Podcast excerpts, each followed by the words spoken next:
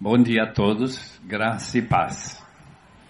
Eu lembro quando essa tenda ainda estava sendo usada, estava sendo levantada. E agora tenho o privilégio de estar debaixo dessa proteção do sol forte de Fortaleza.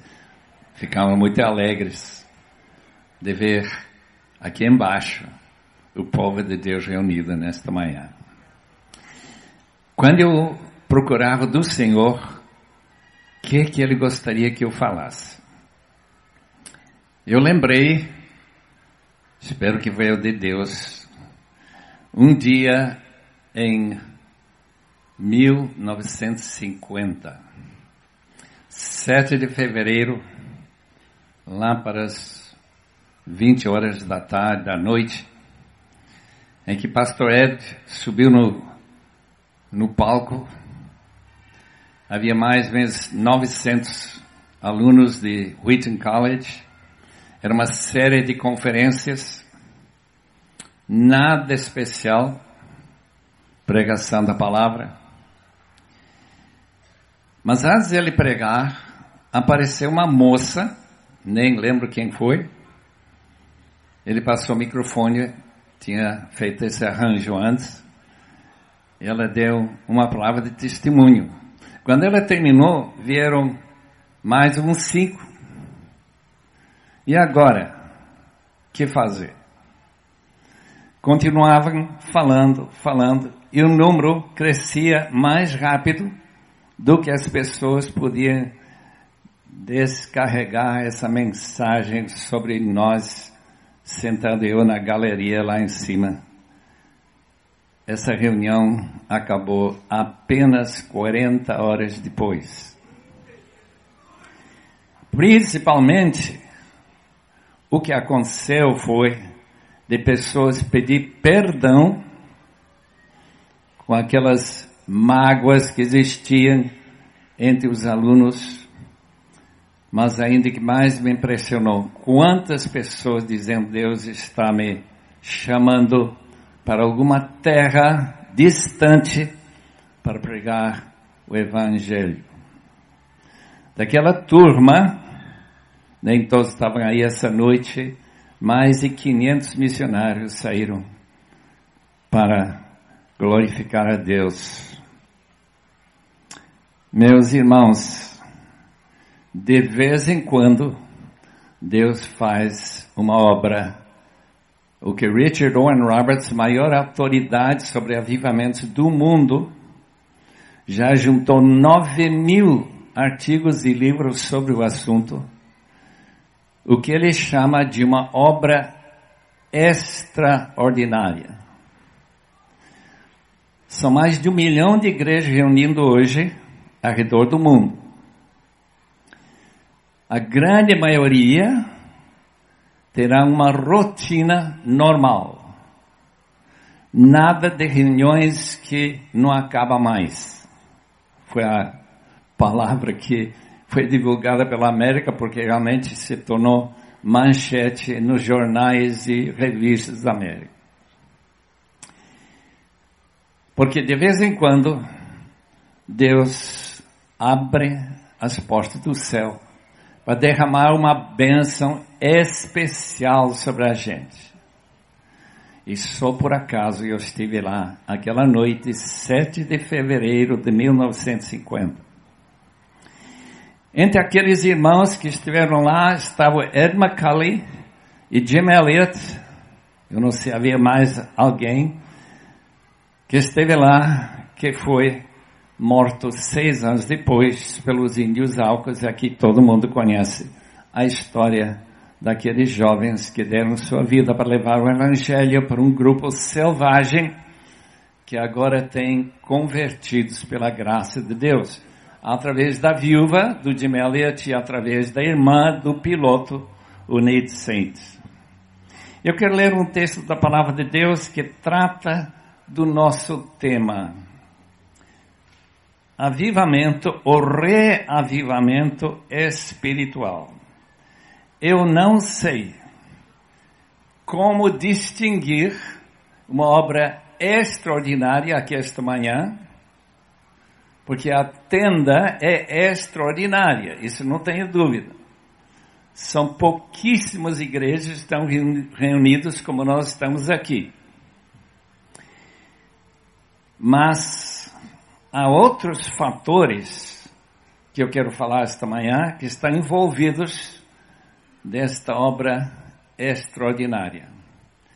Anterior a Richard Owen Roberts foi um irmão irlandês chamado Edwin Orr. Ele escreveu um livro em que ele diz que no Brasil houve um avivamento em 1954, que ele esteve aqui. Eu não estava, portanto não posso avaliar o que aconteceu, nem se durou ou se fez alguma mudança radical na vida de algumas pessoas. Eu não sei o que aconteceu. Mas esta igreja, pela graça de Deus, que tem raiz na Batista regular, é algo, na minha experiência, inédita.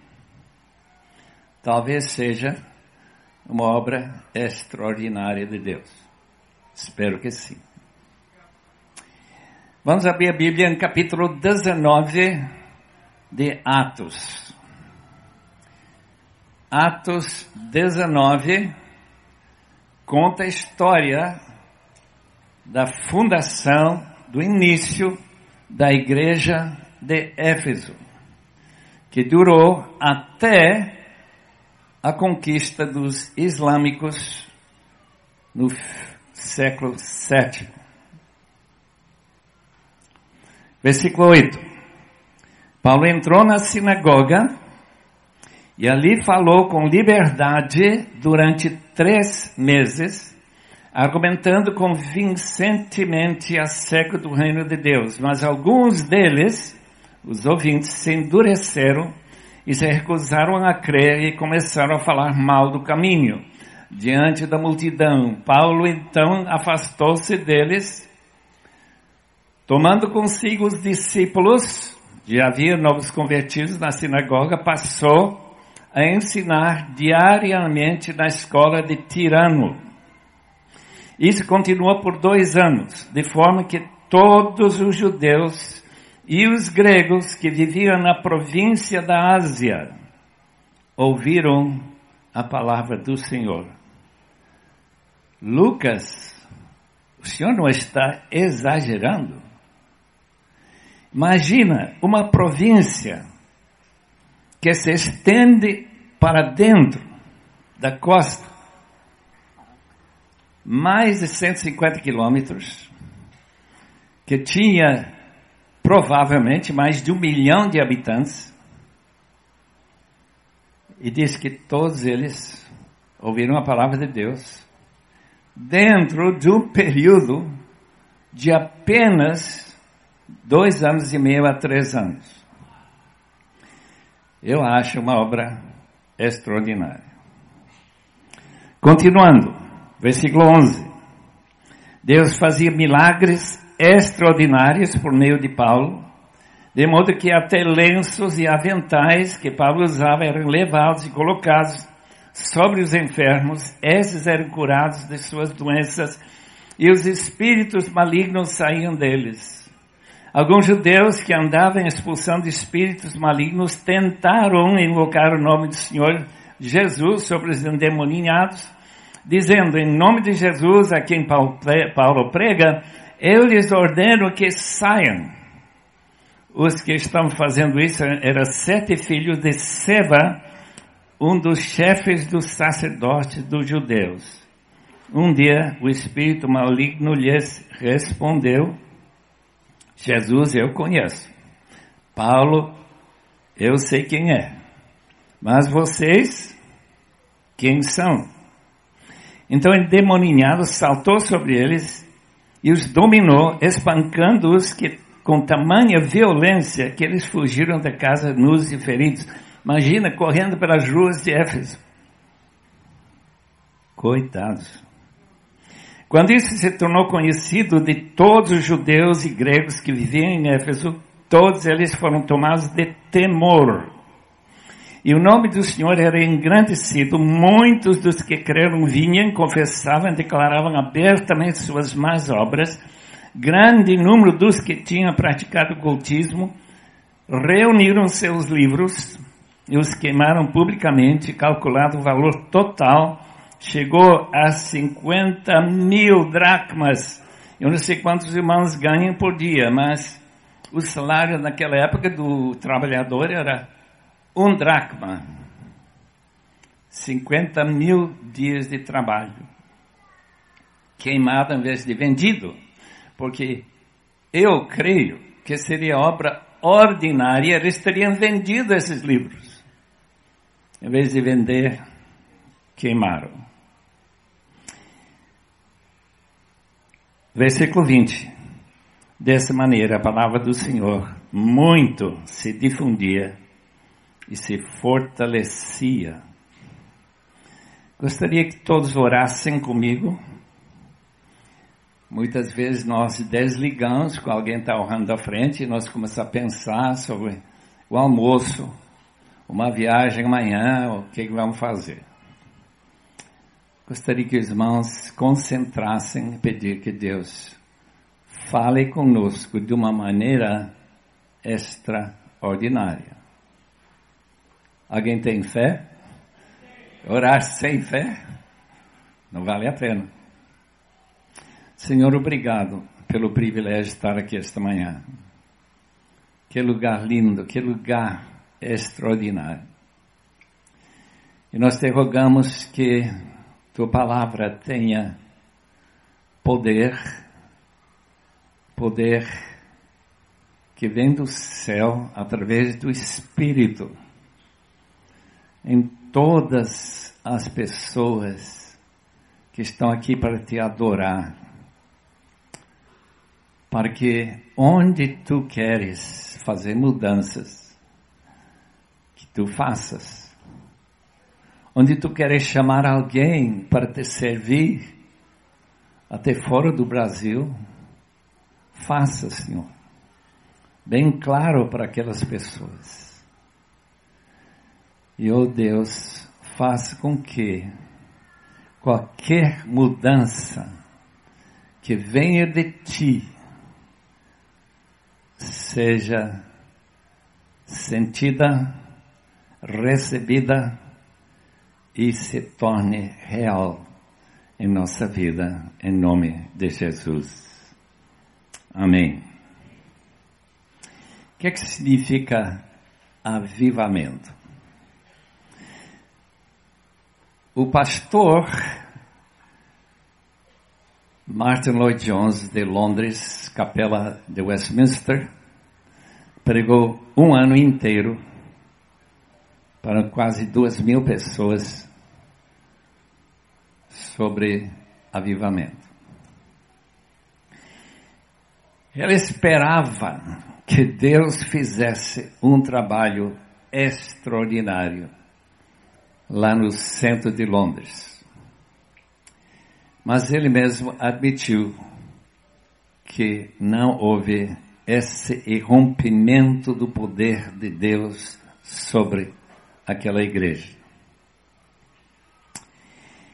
A gente tenta explicar avivamento como obra em que o Espírito Santo, que desceu com grande poder no dia de Pentecoste, e novamente no ministério de Paulo em Éfeso, que ele desça e faça sua operação nos corações. É invisível, não há marcas necessariamente externas, mas como aconteceu lá em Wheaton College, 7 de fevereiro de 1950, coisas tremendas ocorreram, porque era uma obra extraordinária. Avivamento é quando os membros da igreja tomam toda a armadura de Deus e vencem o diabo. O diabo está com alguma força na sua vida? O diabo deixou Jesus quando ele não conseguiu vencê-lo pelas suas tão importantes e difíceis e sutis tentações. Ele se afastou. Avivamento refere a realidade da igreja revestida do poder do Espírito. Jesus disse para seus discípulos, logo antes dele subir para o seu trono lado do Pai, vocês receberão poder, dunamis, ao cair sobre vocês o poder do Espírito. E caiu mesmo. Imagina o que nunca aconteceu mais na história da humanidade entre judeus, três mil se convertendo num só dia, depois de ouvir uma só mensagem. Avivamento ocorre quando experimentamos o que uma criança, foi Martin Lloyd Jones que explicou o avivamento desse jeito, andando ao lado do pai, mãos dadas, e de repente o pai para, pega essa criança, aperta num abraço e começa a beijar essa criança e sussurrar no seu ouvido: Eu te amo demais, meu filho. Isso é avivamento. Você já experimentou isso? É que Deus passou para você a alegria de ter um pai que realmente te ama. Avivamento diz respeito um momento em que o povo de Deus se humilha, ora e busca insistentemente ao Senhor e se arrependa dos seus maus caminhos. Essa foi a própria definição que Deus deu para avivamento em 2 Crônicas 7,14. Eu fico impressionado. Primeira palavra é humildade. John Piper, estive lendo essa semana, semana passada, porque nós estamos começando a nova semana, falou o seguinte, que humildade que nos falta, irmãos. Todos nós queremos nosso espaçozinho, queremos ser bem cotados, queremos ser valorizados. Quando sem Deus não somos nada. Grande zero. É difícil imaginar como seria uma pessoa que teve um sucesso espiritual de Armando Bispo. Como que ele vai ser humilde? Quando que você vai ser humilde? Como vai ser? Se você é a pessoa que você é. Essa pergunta relacionada com avivamento. Quando a gente reconhece que diante de Deus eu não tenho absolutamente nada a oferecer de boas obras, de sacrifício, de dinheiro que for porque Deus é tudo em todos. É isso mesmo. E busca insistentemente ao Senhor. Avivamento ocorre quando a igreja recupera o seu primeiro amor. Porque a igreja, como qualquer organização humana, tende a cair na rotina. A rotina, irmãos. A gente vai para muitas igrejas e a gente percebe que a igreja tem rotina. O que, que é rotina? É continuar na obra ordinária. Mas a obra extraordinária pula fora da rotina para buscar de Deus um toque extraordinário. Que aconteceu em Éfeso. Eu fico impressionado com aquela cidade, eu já fui várias vezes lá para ver as ruínas. Não tem muita coisa para ver, de fato. Muita pedra. A avenida que Paulo andou. Coisa bem interessante, sim. Mas a realidade já acabou há muito tempo. A realidade de gente, muita gente em Éfeso e aquele templo de Diana, e a sinagoga dos judeus, essa sociedade que idolatrava Diana, uma, uma construção tão impressionante, que era um dos maravilhas do mundo, e que hoje tem um pilar só, que resta 18 metros de altura. Né? Irmãos, religião em Éfeso era importantíssimo. A gente percebe isso quando se fala dessa busca, busca de respostas dos poderes invisíveis através daqueles livros de magia. Muita magia negra.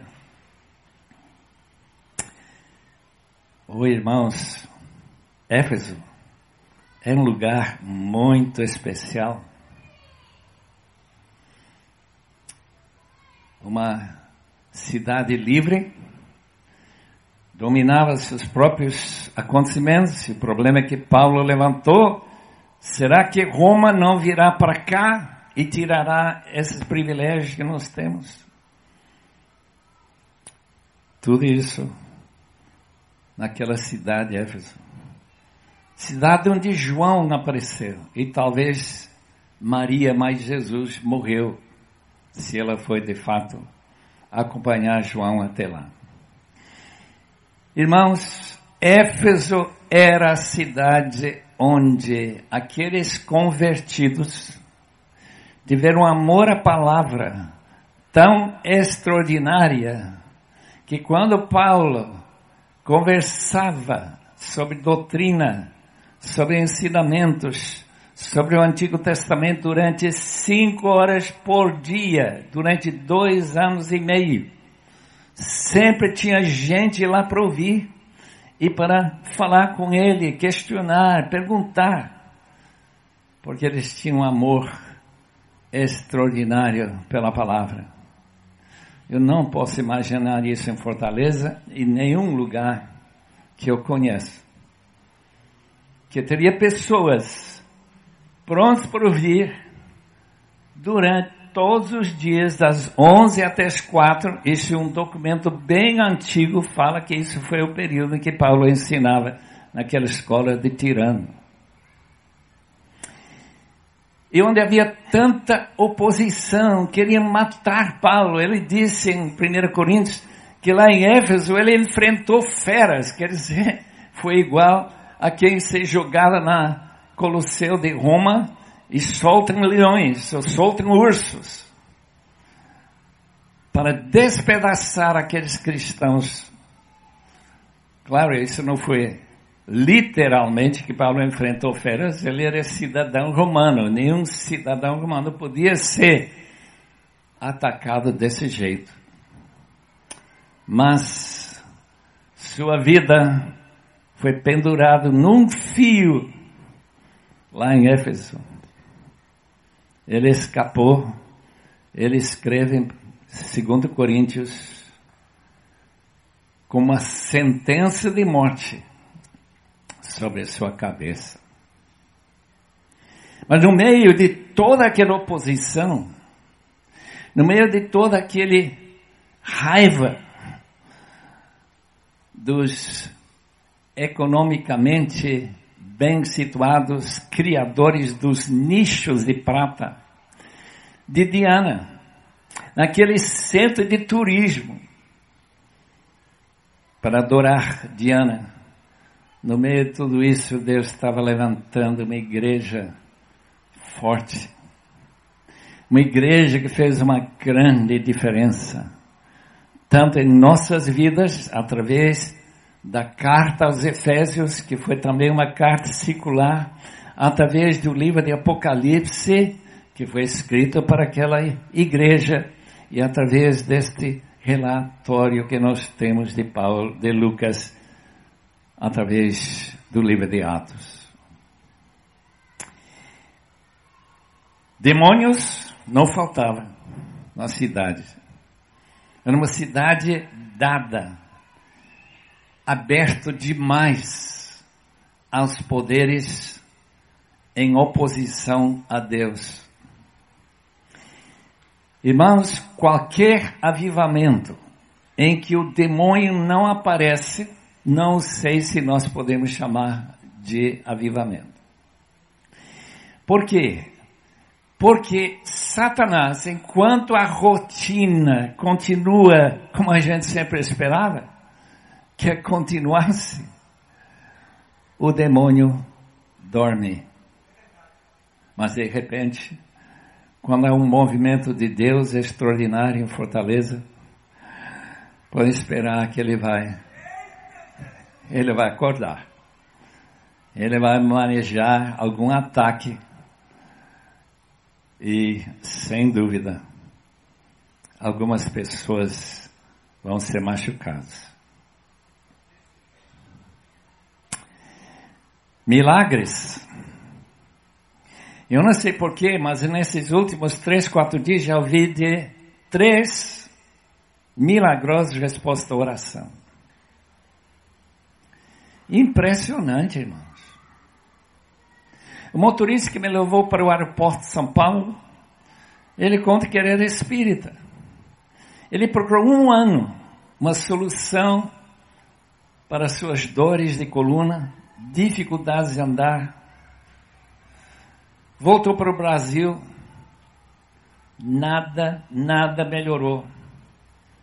Até alguém disse: Venha para a nossa igreja, alguém vai orar por você.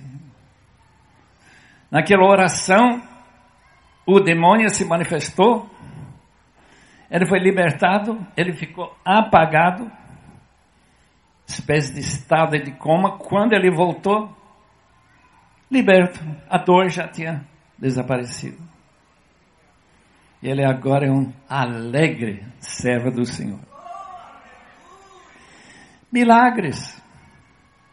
Ontem, aqui em Fortaleza, a Erna falou de que uns dias atrás, ela faz visitas no hospital, ela esteve no, no horário permitido Estava saindo porque já estava fechando.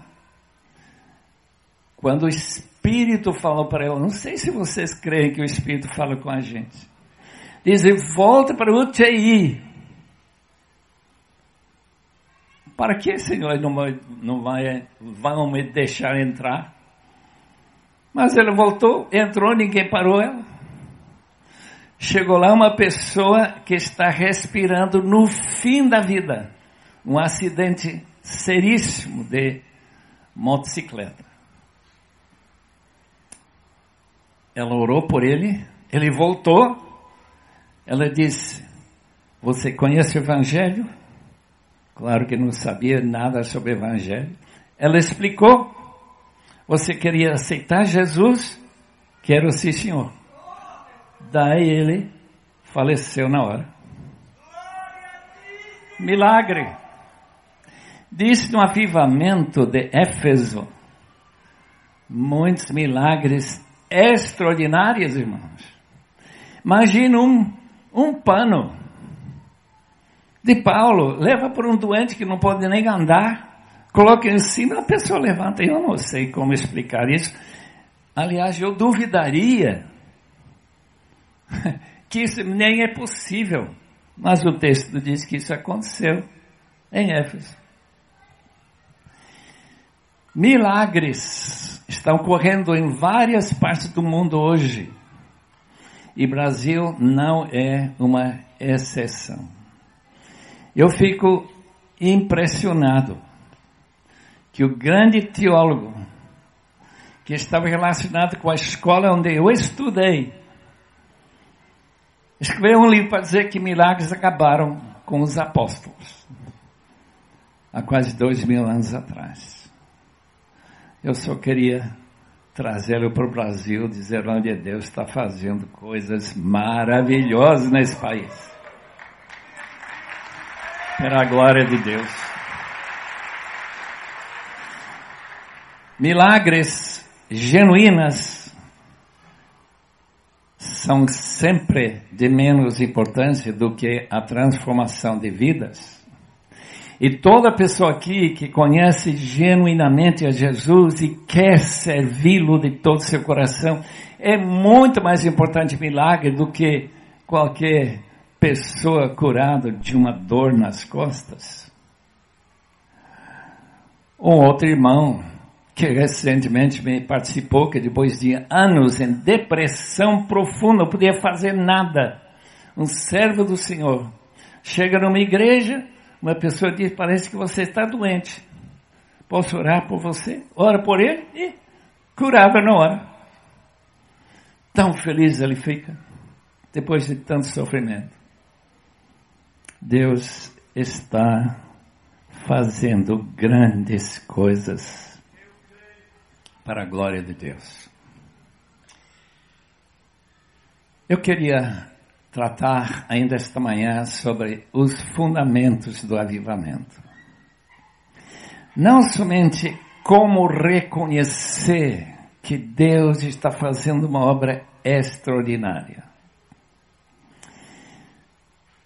Lucas 5,8 diz que Pedro, após, após aquela pesca maravilhosa, ele caiu de joelhos em adoração a Jesus e disse para Jesus: Afasta-te de mim, que eu sou pecador.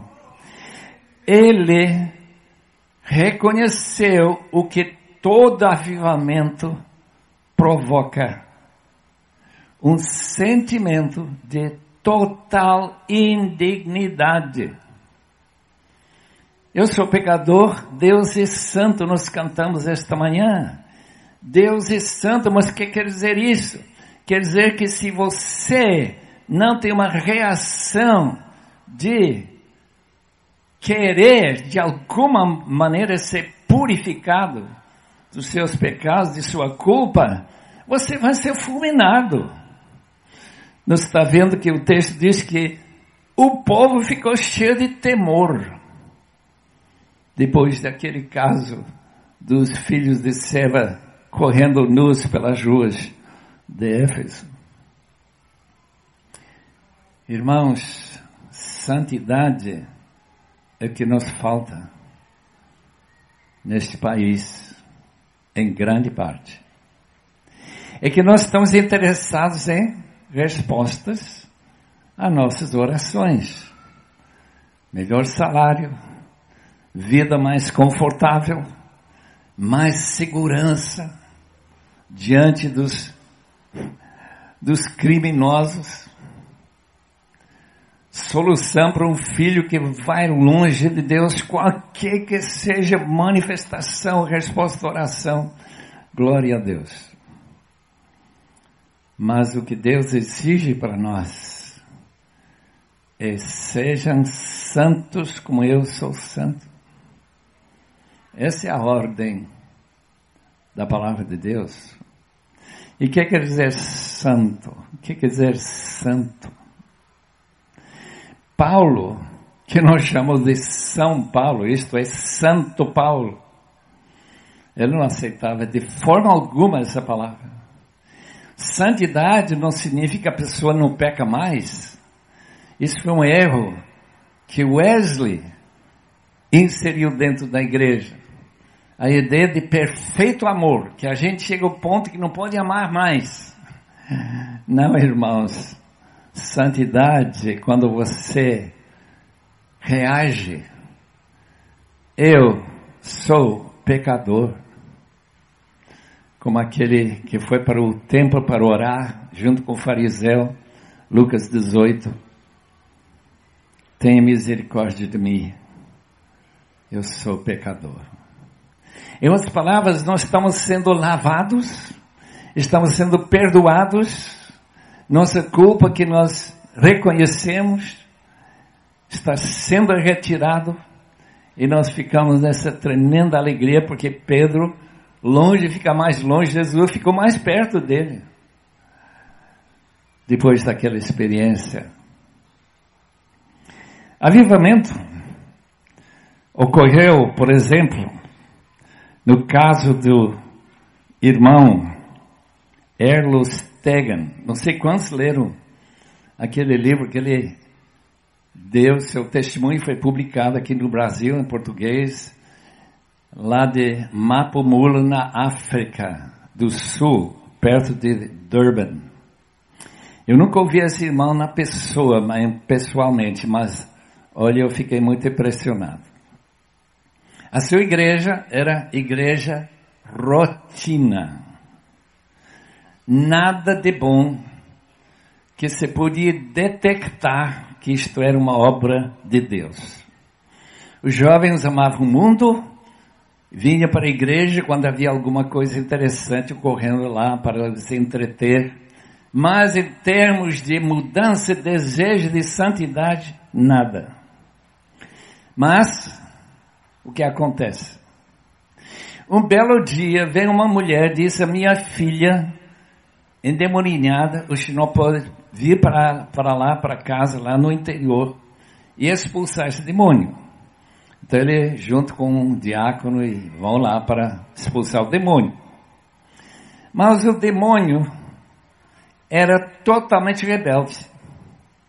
Não escutava o, o Erlo Stegen. E ele ficou sem palavras. Aquela coitada menina amarrado ao poste que segurava a chopana daquela mulher. Se soltasse, ela espantava todas as crianças da escola. Então Elustegan teve uma ideia. Nós vamos reunir extraordinariamente para pedir que Deus faça alguma coisa para mudar toda essa letargia espiritual. E começar a orar. Um sábado, não sei se era meio-dia por aí, ele está fechando a janela, porque lá fora estão jogando tênis, a igreja está ao lado do quadro. O chefe dos Correios e chefe da polícia, amigos dele, ele era branco, os Zulus eram todos pretos. Quando ele está fechando a janela, uma voz distinta falou para ele: Se você fechar essa janela, eu fico no lado de fora. Com essa frase, ele caiu em prantos e percebeu, olhando para seu passado, que ele era o problema na igreja e não os membros que ele sempre achava que eram pessoas semi-convertidas, não eram bem convertidos ainda. E ele começou a chorar e chorar e dizer: Senhor, me perdoe, eu sou racista, eu sou egoísta, eu sou muito orgulhoso. Deus me perdoe. O que acontece? de um dia para outro, aparecem demoninhados na sua varanda e vieram sozinhos. Quem trouxe? Os demônios. Isso eu nunca ouvi falar. Então, para você nos expulsar. Expulsou. Todo mundo saía. A igreja começa a crescer, crescer até tiveram que construir um novo templo de 10 mil pessoas. Uma igrejinha de 200 passa para 10 mil. E o poder de Deus manifestado nas vidas das pessoas, genuinamente convertidas. Aquela mulher, eles foram de novo lá para expulsar aquele demônio, e essa vez o demônio ficou surpreso não tinha mais possibilidade de rebelar e teve que sair e deixar aquela menina em paz. Irmãos, avivamento é uma manifestação do poder de Deus. Quando eu penso numa cidade como esta tremenda cidade de Fortaleza, que cresceu tanto desde a primeira vez que eu passei em 63, é uma cidade moderna, uma cidade de potencialidade fantástica, mas ainda tem muita gente incrédula. Mas muita gente que não podia explicar para você o que, que é o Evangelho. Como que eu posso ter esperança segura, bíblica, da vida eterna quando eu morrer? Richard Owen Roberts, essa autoridade mundial, melhor conhecedor do assunto, disse Avivamento pode ser esperado quando a economia está muito mal. O que, que está acontecendo no nosso Brasil? A economia vai para o fundo do poço. Vamos dar graças a Deus por isso. Tempo de incerteza política, como aconteceu. Grande avivamento 1858 em 9. Essa foi um avivamento que transformou centenas de milhares de pessoas de uma forma extraordinária no primeiro mundo. Imagina se Deus está preparando para fazer uma obra realmente extraordinária nesse país. Eu espero que sim. E uma das igrejas, com certeza, que vai ficar na vanguarda será a Igreja Central Batista de Fortaleza. Espero que sim. Avivamento se espera quando o clima moral está muito baixo. E quando é que foi mais em moda roubar, roubar e roubar de novo. Em tudo isso, queridos irmãos, estamos olhando para uma situação que pode ser usada por Deus para transformar ainda mais, especialmente, nosso país. Brasil precisa muito essa transformação tantas pessoas sendo mortas, o número de jovens sendo viciados cresce todo dia. Resultado, mais crime ainda. E os policiais, mesmo os honestos, têm dificuldade de saber como que vai tratar desse problema. Em tudo isso, Deus está dizendo: deixe que eu trabalhe para transformar esse país. Eu li essa semana passada, se espera que a China tenha 300 milhões de cristãos até o ano 2050, do jeito que a igreja está crescendo. China tem muitos problemas, nós não ouvimos os problemas, só sabemos que é um país que está enriquecendo muito. Irmãos, o povo está sem esperança. E Cristo vem para preencher essa tremenda lacuna. Mesma coisa no Brasil. Um país que não tem soluções, nós não podemos sair desse buraco sem um tipo de milagre. E Deus está dizendo: Eu quero fazer uma obra extraordinária nesse país.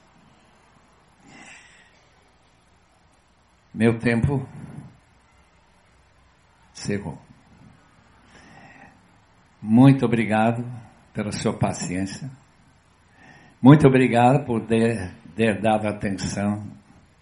E eu espero que os irmãos levem esta palavra para suas casas e de joelho faça o que Jesus ou que Deus mesmo falou para Salomão. Se meu povo que se humilha e que ora